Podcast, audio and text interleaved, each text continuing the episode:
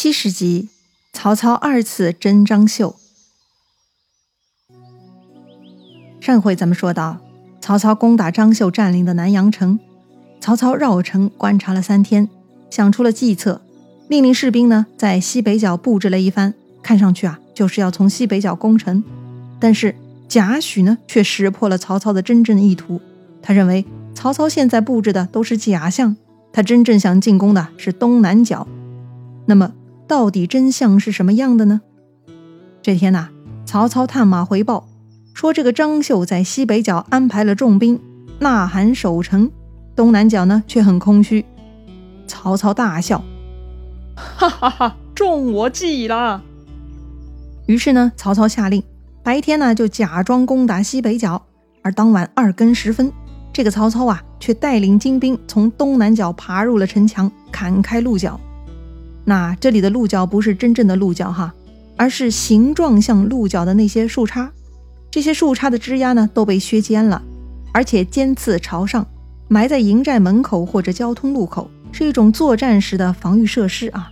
大概有点类似于咱们今天可以看到的那种墙头上有刺的那种铁丝网吧啊。好了，曹操呢自以为聪明哈，进入了东南角，领头的进去了，发现城中呢没有其他动静。于是他就招呼兄弟们呐，一起入了城。没想到就在这个时候，突然一声炮响，是伏兵四起。曹军发现情况不妙，就准备撤退，但是已经跑不掉了。张绣已经带兵从背后包围上来了。曹操军队是一时慌乱啊，就被张绣给杀败了，居然一路撤退，逃跑了几十里。那个晚上，张绣是一直杀到天亮啊，才收兵回城的。要说了。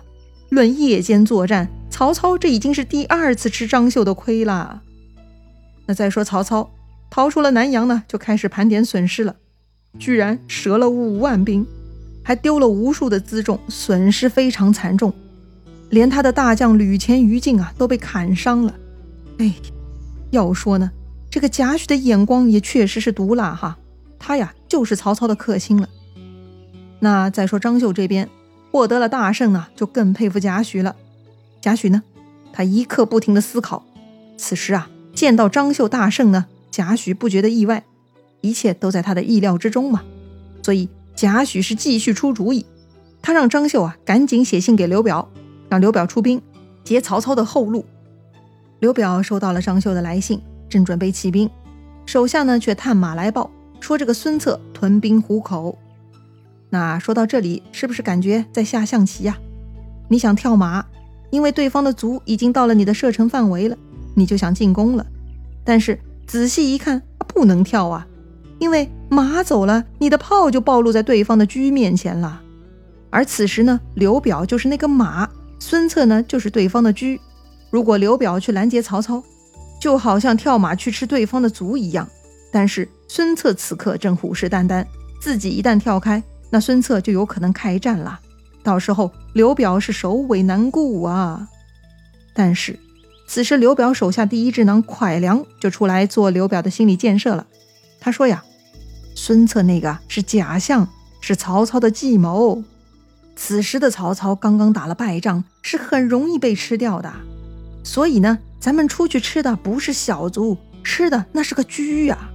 说白了，就算赌上自己的炮，也是值得的。”再说，孙策不见得能打得过我们呢。刘表还是很相信蒯良的智慧的啊，所以呢，就派黄祖坚守隘口，自己带兵去安众县去截曹操后路了。同时呢，他通知张绣，让他也出兵啊。所以刘表、张绣呢，算是呼应起兵了。那再说曹操，他呢，军队缓缓前行，又到了清水。曹操啊，忽然在马上放声大哭，手下众人都很奇怪呀。就问曹操怎么啦？曹操就说了：“走到这里，就想到去年在此地折了我的大将典韦，因此忍不住哭啊。”曹操说着呢，还下令屯驻军马，大设祭宴，吊唁这个典韦亡魂。曹操亲自瞻香哭拜，而且还祭奠去年战死的其他将士亡魂，包括那匹保护他而被射死的汗血宝马大万马。三军将士是无不感慨，这丞相太重感情了。咱们应该为丞相出生入死啊！性命人头算个啥？能被丞相如此祭奠，是祖上的荣光啊！祖坟都得冒青烟呐！要说这个曹操啊，那就是个实力派演员呢，把一路上败军低落的士气又给提拉起来了。将士们是一边祭奠战友亡魂，一边呢开始痛恨张绣这些反贼，那种同仇敌忾的激昂情绪呢也就激发出来了。大家一个个摩拳擦掌，要跟张绣这伙混蛋决一死战。要说曹操的领导力表演呢，真的是随时随地都能发挥的，这不得不佩服啊。好了，既然军队士气恢复了，曹操呢就催军走到了安众县界，对，那就是刘表蹲守的地方了。此时，刘表的军队呢已经占据险要了，而张绣呢也随后带兵赶来了。曹操呢，他的工兵力量很强大呀。他们趁着晚上夜色，偷偷在险要地带凿石开路，埋下伏兵。等到天亮啊，刘表、张绣两军会合，却见到曹操这边呢稀稀拉拉的，那，感觉好像少了很多人。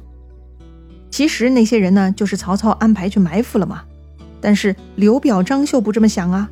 他们觉得这个曹操一定是表面对抗，实际在偷偷逃跑。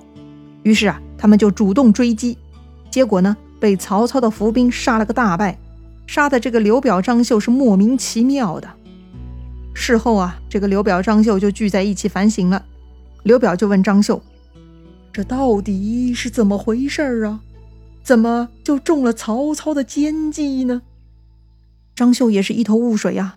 想想还是不能轻举妄动，于是就跟刘表一起屯兵在安众，准备啊寻找合适的战机再行动。那再说曹操这边哈，总算扳回了一城，值得高兴。正当曹操准备下一个作战方案的时候呢，忽然收到荀彧的快马报告，说呀袁绍计划要兴兵来侵犯许都了。之前曹操日防夜防，都是在防范吕布，担心吕布趁自己不在许都抢皇帝。一直没有考虑袁绍哈。说到袁绍，他比吕布是更恐怖啊。这个袁绍实力是更强劲啊。再说了，吕布名声很臭，脑子又不好使，但袁绍就不同了，他威望极高啊。还记得曾经曹操组织的十八路诸侯联盟吗？在袁绍面前，曹操都不够资格，也只能让袁绍当盟主。所以袁绍才是曹操真正的劲敌。无论从出身背景还是实力势力，这个袁绍啊都是当今最厉害的了。所以一听说袁绍要来抢皇帝，那就是将军啊！曹操是必须得采取行动的。因此，曹操啊果断撤退，不再恋战了。话说曹操不战自退，那张绣他们就看不懂了，就准备去追击。贾诩却反对了啊，他说：“追之必败。”刘表就看不懂了。今日不追，坐失机会了。这刘表一把年纪，此刻呢却是热血沸腾哈。他竭力劝张绣啊，跟自己一起去追曹操。这一老一小两个愤青，各自带上了大队人马，追了十几里，追上了曹操的后军。没想到这个曹操明明在撤军，按理说是仓皇出逃的，可是他们居然军容整齐。这个刘表、张绣追上去的时候啊，根本就没有占到半点便宜，反过来呢，被他们狠狠地 K 了一顿。刘表和张绣是灰头土脸的回来了，见到贾诩，觉得很惭愧，后悔之前没有听贾诩的。贾诩呢是有一些小得意啊，他笑了笑，就对张绣说了：“现在你可以整兵去追了。”刘表跟张绣都傻眼了，咋回事啊？都输了，怎么还能追呢？这个贾诩就解释说了啊，这次去追一定能大胜，如果不能取胜，就斩了我的脑袋。哇，这个贾诩居然用脑袋做赌注啊！张绣当然信了，他就冲出去追曹操了。老愤青刘表呢，此刻已经冷静下来了。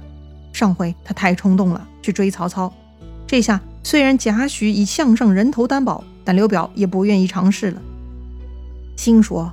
你贾诩在家胡说八道怎么都行，如果再追再输了，搞不好自己的老命都丢了，还砍什么贾诩狗头啊？所以呢，刘表蹲着啊，不肯再追了。行啊，那就张绣自己追吧。要说了，这个张绣年轻气盛，果然效率很高。他很快呢又追上了曹兵，但这次的曹兵呢果然不像之前了，他们一个个的只顾着向北奔走，无心恋战。所以呢，张绣取得了大胜，还拿到了很多曹军扔下来的军马辎重。张绣啊一路收获很大，直到后来过了一个山头，杀出了一彪军马。这彪军马呢跟曹操败逃的军队不太一样，一个个是杀气腾腾的。张绣在前面捡了便宜嘛。眼下看这伙来路不明又严阵以待的家伙呢，他就不想恋战了，带上自己已经缴获的辎重，就赶紧回撤了。刘表看到张绣凯旋而归，是瞠目结舌。这个贾诩也太神算了吧！他就问贾诩了：“之前咱们用精兵去追曹操的退兵，贾先生说必败；这次咱们用败兵去追他们的获胜之兵。”贾先生却说必克，这到底是什么原因呢？贾诩看刘表很佩服自己，也很得意哈，就解释给刘表听了。曹操啊是有计划性的撤退，因此曹操是肯定安排好了后防的，因此呢第一次追是打不过他的。但是后来曹操不是获胜了吗？他就放下戒备，一心奔跑啦。那个时候趁其不备再追他，他们就扛不住啦。哇，这个贾诩真的看得很透彻呀！刘表、张绣都十分佩服贾诩。那下一步该怎么办呢？下一步啊，这个贾诩啊劝刘表呢回荆州，让张绣呢继续守襄城，让两边相互接应。好，那再说回曹操那边哈，他没有想到这个张绣居然还能杀个回马枪，害得自己呢又一次损失了。好在有一彪军马的介入哈，吓退了张绣。那这一队人马是谁呢？领头的呢是江夏平春人，姓李，名通，字文达，是镇威中郎将。这个李通啊，听说曹操跟刘表、张绣作战，特地过来接应的。曹操很高兴哈，总有这样的有识之士，懂得选边站队，做正确的事情。于是呢，曹操就封李通为建功侯，守汝南界，专门负责防范张绣、刘表。为了进一步控制刘表呢，曹操回到许都就上表哈，表奏孙策有功，封为讨逆将军，赐爵吴侯，专门让他防守刘表。好了，放下刘表、张绣不说，袁绍兴兵攻许都的事情怎么样了呢？这可是曹操放下刘表、张绣回许都的主要原因了。那到底袁绍干了什么呢？曹操又是如何应对的呢？咱们下回再聊。如果你喜欢这个节目，记得分享给你的朋友哦。咱们明天再见啦！